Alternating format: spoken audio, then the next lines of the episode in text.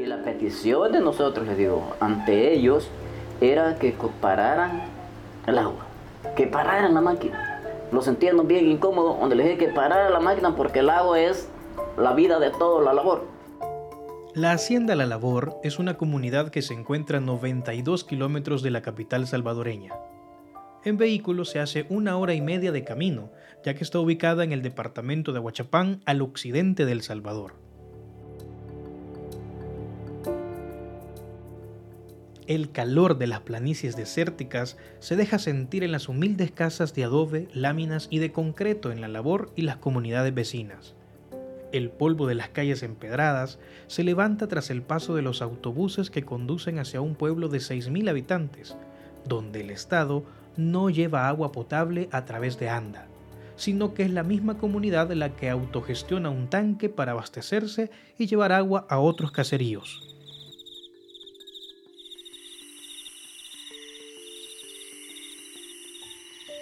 La noche del 25 de octubre, exactamente a las 7.30, el tanque de agua de la comunidad empezó a secarse.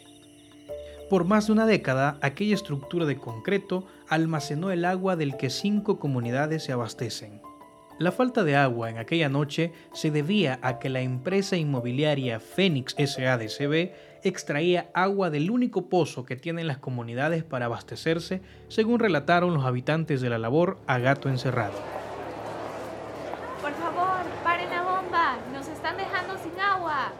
Era el clamor unísono de las familias mientras veían desde las afueras del terreno de Fénix cómo se desperdiciaba el agua de las comunidades. Nosotros nos llega un tanque de captación, nosotros ahí vemos cómo está cayendo el nivel del agua, en cuántos días se llena. Entonces cuando eso se dio que esa perforación estaba ahí, a nosotros nos, bajó la cantidad que caía. La bomba no dejaba de extraer el agua de la hacienda La Labor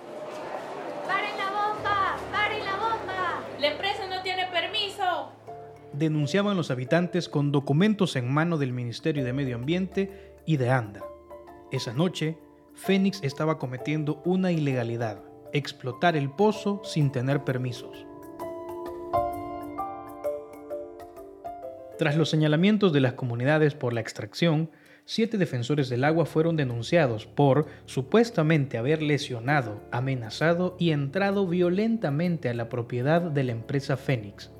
La acusación fue hecha por el apoderado legal de la empresa Raúl Armando Saldaña Calderón, junto a otros empleados. Las comunidades aseguraron a gato encerrado que nadie entró al terreno de la empresa Fénix como fue denunciado. Tras la denuncia, los defensores del agua fueron citados por la Fiscalía de Huachapán para presentarse a las 10 de la mañana del 28 de octubre. El citatorio fue firmado por Juan Carlos Chinchilla, jefe fiscal de la Unidad de Delitos contra el Patrimonio Privado. Ahí les esperaba una decisión que los dejaría entre la espada y la pared. En presencia de fiscales, el apoderado legal de Fénix propuso a los defensores del agua un acuerdo. Su libertad a cambio de convencer a la comunidad que firmara una autorización para explotar el agua del pozo La Labor. Dos de los defensores del agua contaron a Gato Encerrado que la fiscalía pidió en esa reunión que aceptaran y firmaran el acuerdo. Pero ¿qué acuerdo quería el abogado? Sacarlos una firma estando a la par del fiscal que a nosotros les iba a dar libre. Eso lo dijo, que los quería sacar la firma y que llegáramos a un acuerdo. ¿Qué quería? Que le firmáramos para tomar el líquido y la tierra el fiscal, el único fuerza que dijo que llegáramos al acuerdo. Allí está el Así de fácil. El fiscal dijo que éramos al acuerdo que nada nos costaba. Para entender la participación de la Fiscalía en esa reunión, en la que pidieron que los defensores del agua aceptaran el acuerdo con la empresa, Gato Encerrado llamó al jefe fiscal Juan Carlos Chinchilla información, no, inclusive por teléfono no se puede dar, señora. Este, si cualquier información que usted requiera sobre ese caso, sería bueno que lo coordinara la unidad de prensa de la fiscalía. No le podía decir, porque, este, porque no han dicho que cualquier información con prensa se, se, ustedes entiendan, ¿sí? Tras negarse a entregar el agua de la labor, iniciaron las persecuciones contra los siete defensores del agua. El juzgado de paz del municipio de Ataco ordenó sus capturas. Eran las 2 de la madrugada del 25 de noviembre en la Hacienda La Labor.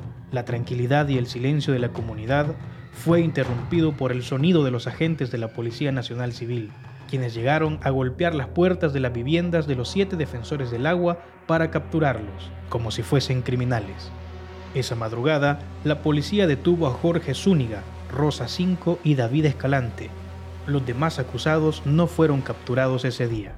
Uno de los defensores contó a Gato Encerrado que escuchó desde las afueras de su casa cómo los agentes de la Policía Nacional Civil golpeaban y allanaban la casa de su vecina. Los policías se habían confundido de vivienda. Y oí, cuando pam, pam, solo me acordé del Dios, así, Dios mío, dijo, me tocó, dijo.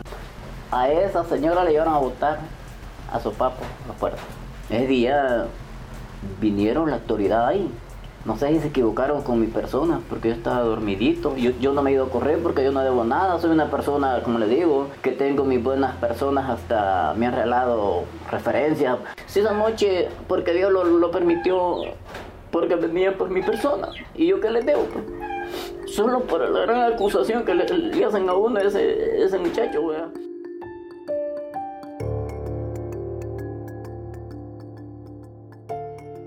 En la audiencia inicial del 29 de noviembre, los fiscales pidieron prisión para todos los acusados.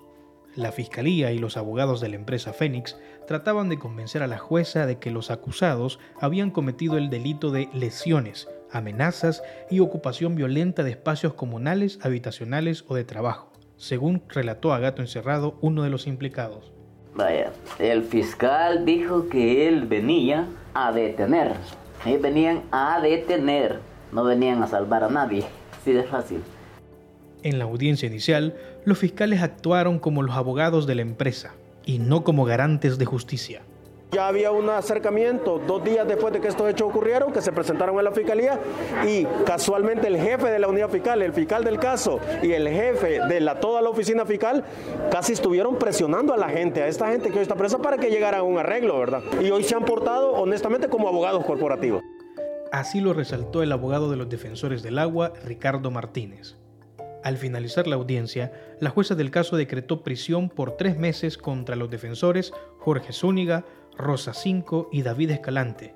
También decidió que los otros cuatro implicados fueran procesados en libertad y tuvieran medidas sustitutivas a prisión. Nosotros ahorita no tenemos libertad.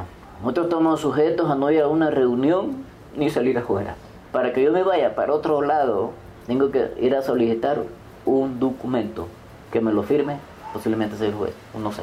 Pero tengo que ir a solicitar un permiso para irme para otro cantón, así de fácil. Estamos bien sujetos, ¿sí? Ya me lo dijeron a mí y a todos. Para conocer más a profundidad este tema y las nuevas actualizaciones que van surgiendo, ingresa a gatoencerrado.news.